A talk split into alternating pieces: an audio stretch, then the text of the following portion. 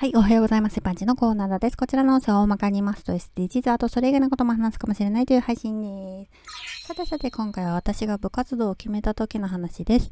中学の部活動、どの部活にするか考える時期に、背が高い子は見た目だけでバスケ部やバレー部の顧問からスカウトされていました。なんだかそういうのって何もお声がかからない私のような生徒からすると、ふーんみたいな感じでした。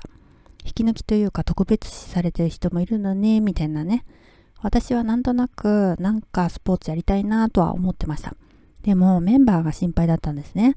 自分にとっては家と学校と習い事しかない狭い世界だったから私としては人間関係が重要だったんです。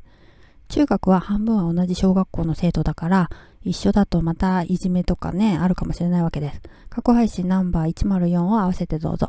宣言というか私バレー部にするとか言ってるのが聞こえるからね。バスケ部にすると A さんがいる。バレー部にしたら B さんたちと一緒になっちゃうっていう感じで自分が決める前になんとなくメンバーが分かってしまうっていう状況でした。消去法というか一番無難なのがテニス部で友人の誘いもあってテニス部に決めました。実は C さんがいたっていうこともなくセーフ。テニス部で正解でした。先輩はきつかったけどね。ではでは今回この辺で次回もお楽しみにまた聞いてくださいね。ではまた。